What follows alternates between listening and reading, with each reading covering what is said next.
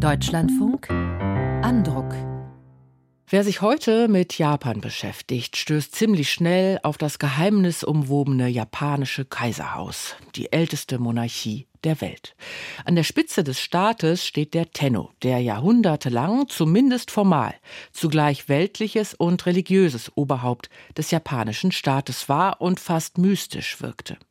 Heute kämpft die Kaiserfamilie längst mit den gleichen Herausforderungen wie sein Volk, nämlich vor allem mit der Benachteiligung von Frauen und der voranschreitenden Vergreisung. Dieser Zusammenhang hat den ehemaligen Asienkorrespondenten des Spiegels, Wieland Wagner, interessiert und er hat darüber ein Buch geschrieben. Das Erbe des Tennos lautet der Titel und Martin Tschechne weiß, ob es überzeugt. Kaum ein Herrscherhaus der Welt erfreut sich ähnlich respektvoller Aufmerksamkeit wie das japanische. Das wurde deutlich, als die beliebte Prinzessin Mako im Oktober 21 bürgerlich heiratete und nach New York zog. Die Zeitungen waren voll davon.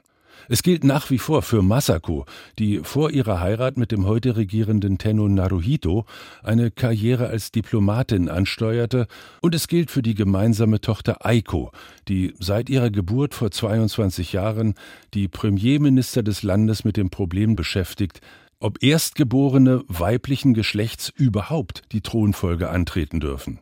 Wohl jede und jeder im Land hat eine dezidierte Meinung dazu. Und doch kann Wieland Wagner, Japan-Kenner und Asien-Korrespondent seit mehr als 30 Jahren, seine Begegnungen mit Angehörigen des Kaiserhauses an den Fingern einer Hand abzählen. Ein Tenno gibt keine Interviews. Stattdessen also der weitere Familienkreis, ehemalige Mitschüler, Beamte am Hof, viele Menschen aus dem Volk, die Chronisten und eine wohl prägende Zufallsbegegnung als Student damals in den 80er Jahren. Kaiser Hirohito betrat seine Ehrenloge. Er nahm Platz auf einem hohen Lehnstuhl und blickte in die vollbesetzte Arena. Er war 85 Jahre alt. In der Realität wirkte er noch kleiner und greisenhafter als auf den Fotos oder im Fernsehen. Es war der erste Sumo-Wettkampf, den ich in Tokio erlebte. Und es war das erste Mal, dass ich den Kaiser aus der Nähe sah, schräg von der Seite auf gleicher Höhe. Bisweilen ertappte ich mich dabei, dass ich ihn fast aufmerksamer beobachtete als die Sumo-Ringer.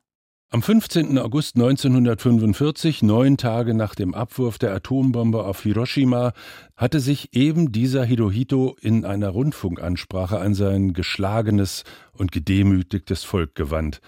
Es war das erste Mal, dass die Japaner die Stimme ihres Tennos hören durften.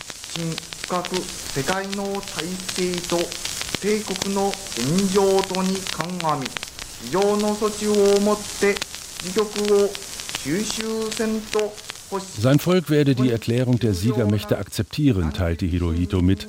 Das Wort Kapitulation kam in seiner Rede nicht vor, aber natürlich war genau das seine Botschaft. Die stolzen und bis dato in China, Stichwort Nanking 1937, und im Kampf gegen die Amerikaner, Stichwort Pearl Harbor, bis zur Selbstaufgabe kriegerischen Japaner beugten sich der Übermacht.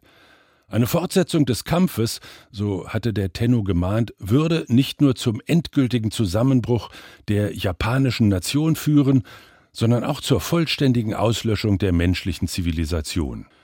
Die Tennos herrschen in Japan seit fast 2700 Jahren. Hirohito war der 124. in einer ununterbrochenen Folge.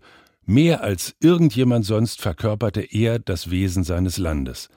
Und er verstand es gerade im Eingeständnis der totalen Niederlage, seine Untertanen neu einzuschwören, ja, so etwas wie frischen Kampfgeist in ihnen zu wecken.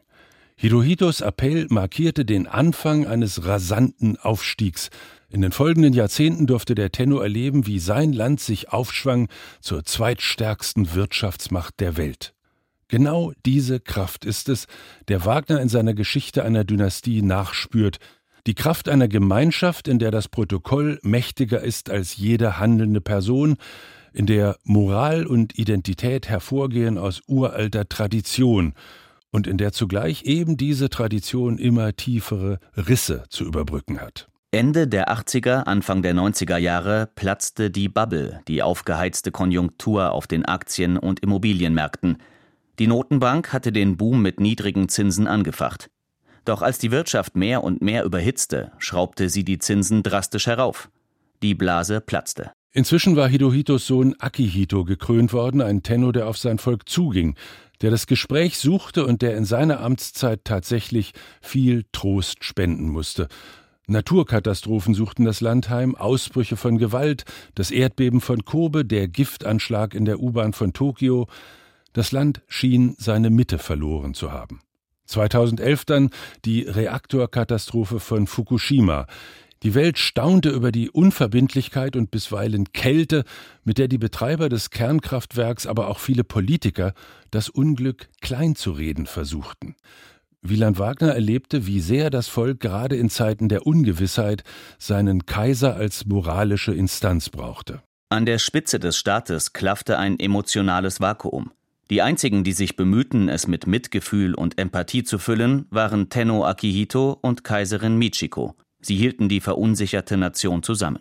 Wagner erzählt die Geschichte einer Institution, die sich nur in kleinsten Gesten zu erkennen gibt und doch die Identität eines ganzen Volkes über Kriege und Katastrophen hinweg zu wahren und zu bestätigen hat. Seine Kronzeugen sind drei Kaiser.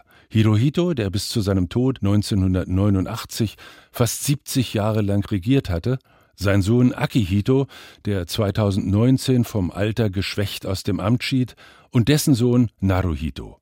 Welchen Herausforderungen er sich zu stellen hat, ist nicht abzusehen. Ganz sicher aber gehört die Frage dazu, wer ihm einst auf den Chrysanthementhron des Kaisers folgen wird. Seine Tochter Aiko, die sich sehr erfolgversprechend auf das Amt vorbereitet, oder doch sein Neffe Hisahito, der nun ja auch nur ein Mensch ist. Wieland Wagner das Erbe des Tennos, die geheimnisvollste Monarchie der Welt und das Ringen um Japans Zukunft. DVA, 416 Seiten, 26 Euro. Unser Rezensent Martin Tschechner.